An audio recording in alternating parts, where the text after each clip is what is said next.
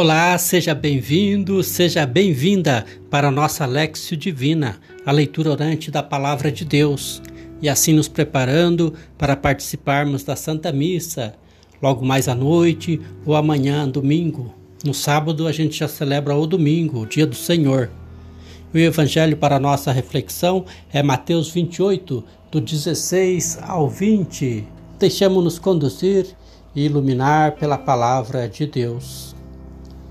Naquele tempo, os onze discípulos foram para a Galiléia, ao, ao monte que Jesus lhes tinha indicado. Quando viram Jesus, prostraram-se diante dele. Ainda assim, alguns duvidaram. Então Jesus aproximou-se e falou: Toda autoridade me foi dada no céu e sobre a terra. Portanto, ide fazei discípulos meus todos os povos, batizando-os em nome do Pai e do Filho e do Espírito Santo, e ensinando a observar tudo que vos ordenei. Eis que estarei convosco todos os dias, até o fim do mundo. Palavra da salvação, glória a vós, Senhor. Irmãos e irmãs, Santo Atanásio foi bispo de Alexandria do Egito no século IV. A ele se atribui uma profissão de fé na Trindade, muito clara e muito completa. Celebrando hoje a solenidade da Santíssima Trindade, a primeira festa da segunda parte do tempo comum, podemos refletir sobre o mistério de Deus uno e trino e dizer com a ajuda dos termos dessa profissão de fé. Quem quiser salvar-se deve, antes de tudo, professar a fé católica. A fé católica consiste em adorar um só Deus em três pessoas e três pessoas em um só Deus, sem confundir as pessoas nem separar a substância, porque uma só é a pessoa do Pai, outra a do Filho, a outra do Espírito Santo. Mas um, uma só é a divindade do Pai e do Filho e do Espírito Santo. Igual à glória coeterna à majestade. Tal como é o Pai, tal é o Filho, tal é o Espírito Santo. O Pai é incriado, o Filho é incriado o Espírito Santo é incriado. O Pai é imenso, o Filho é imenso, o Espírito Santo é imenso. O Pai é eterno, o Filho é eterno, o Espírito Santo é eterno. E contudo, não são três eternos, mas um só eterno.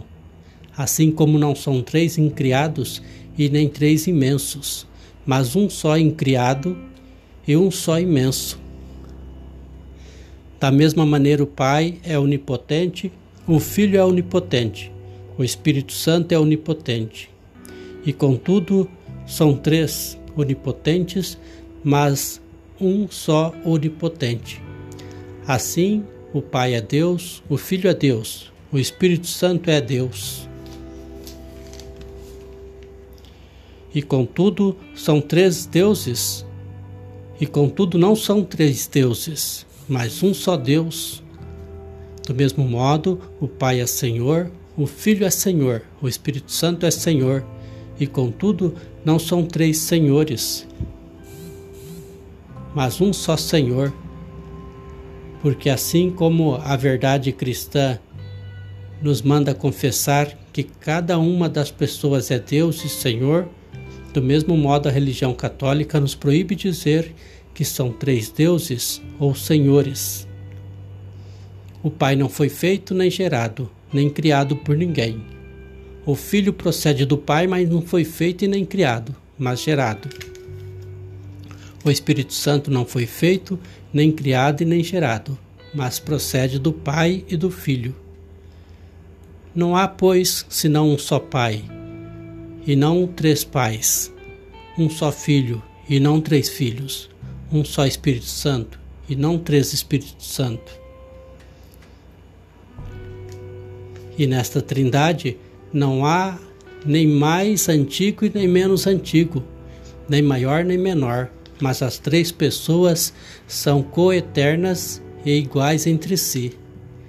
De sorte que em tudo se deve adorar a unidade na Trindade e a Trindade na unidade. Quem, pois, quiser salvar-se, deve pensar assim a respeito da Trindade.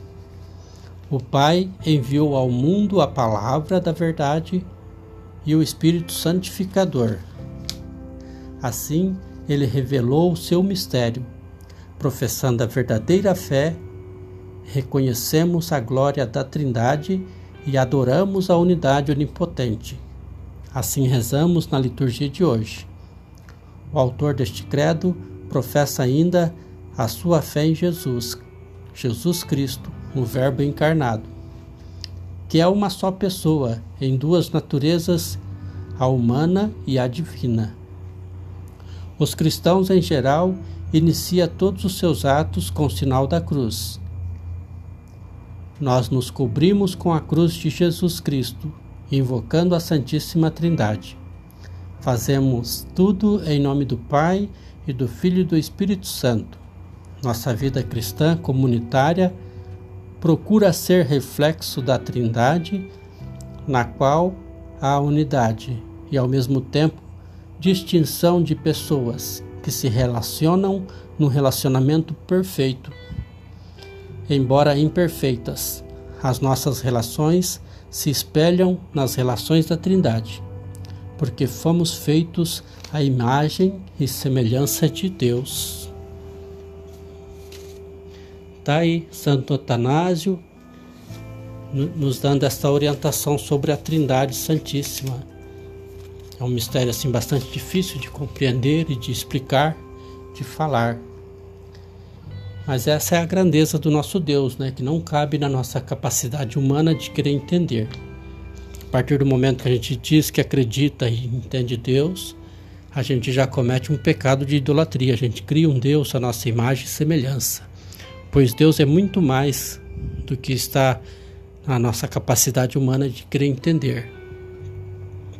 Vemos na primeira leitura, que é tirada do Deuteronômio, capítulo 4, versículos do 32 ao 40. A maravilha é que Deus é único e não tem outro.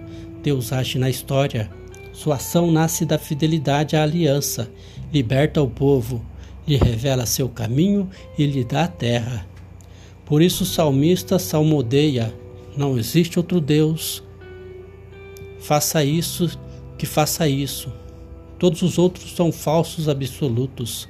A palavra do Senhor criou o céu e a terra. Na segunda leitura, Romanos 8, do 14 ao 17 contrapondo-se ao egoísmo e à ação do Espírito Santo, cria um novo tipo de relacionamento dos homens entre si e com Deus. Agora é uma relação de família. Podemos chamar Deus de Pai, pois somos seus filhos, a herança prometida por Deus aos que são guiados pelo Espírito. Isso quer dizer seriedade de testemunho como de Jesus, pois somos do reino de Deus. No Evangelho de Mateus, capítulo 28, do 16 ao 20, vai nos dizer que Jesus é a única autoridade entre Deus e os homens. Ele dá apenas uma ordem àqueles que o seguem, fazer com que todos os povos se tornem discípulos. Todos são chamados a participar da comunidade de Jesus. Pelo batismo, todos nós somos comprometidos, nos comprometemos a viver de acordo com o que Jesus ensinou e praticar a justiça em favor dos pobres e marginalizados. Foi isso que ele ensinou.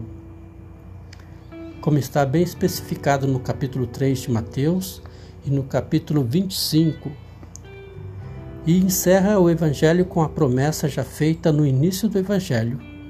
Jesus está vivo e sempre presente no meio da comunidade, como Emanuel, o Deus conosco. Mateus 1, 23.